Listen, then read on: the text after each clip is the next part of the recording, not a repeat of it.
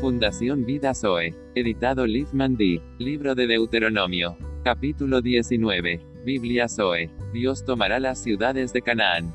Cuando Jehová tu Dios destruya a las naciones cuya tierra Jehová tu Dios te da a ti, y tú las heredes, y habites en sus ciudades, y en sus casas. Ciudades de refugio. Te apartarás tres ciudades en medio de la tierra que Jehová tu Dios te da para que la poseas.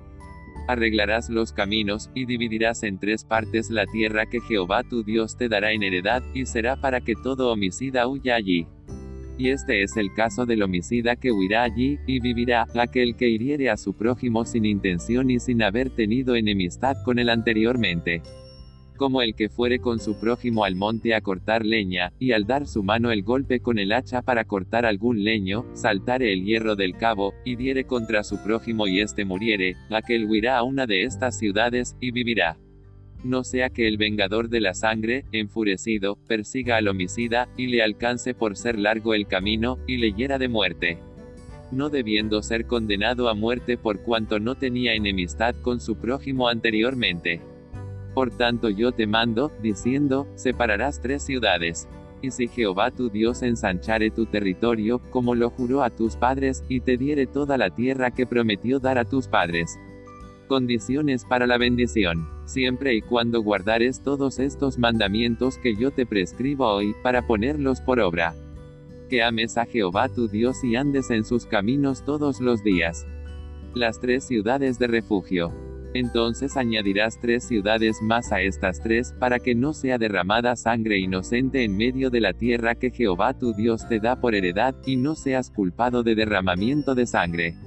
Pero si hubiere alguno que aborreciere a su prójimo y lo acecharé, y se levantare contra él y lo hiriere de muerte, y muriere. Si huyere a alguna de estas ciudades, entonces los ancianos de su ciudad enviarán y lo sacarán de allí, y lo entregarán en mano del vengador de la sangre para que muera. No le compadecerás, y quitarás de Israel la sangre inocente, y te irá bien.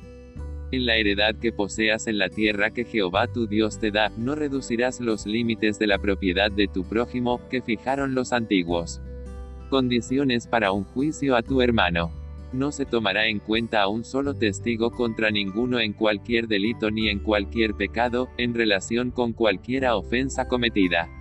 Solo por el testimonio de dos o tres testigos se mantendrá la acusación cuando se levantare testigo falso contra alguno, para testificar contra él, entonces los dos litigantes se presentarán delante de Jehová, y delante de los sacerdotes y de los jueces que hubiere en aquellos días.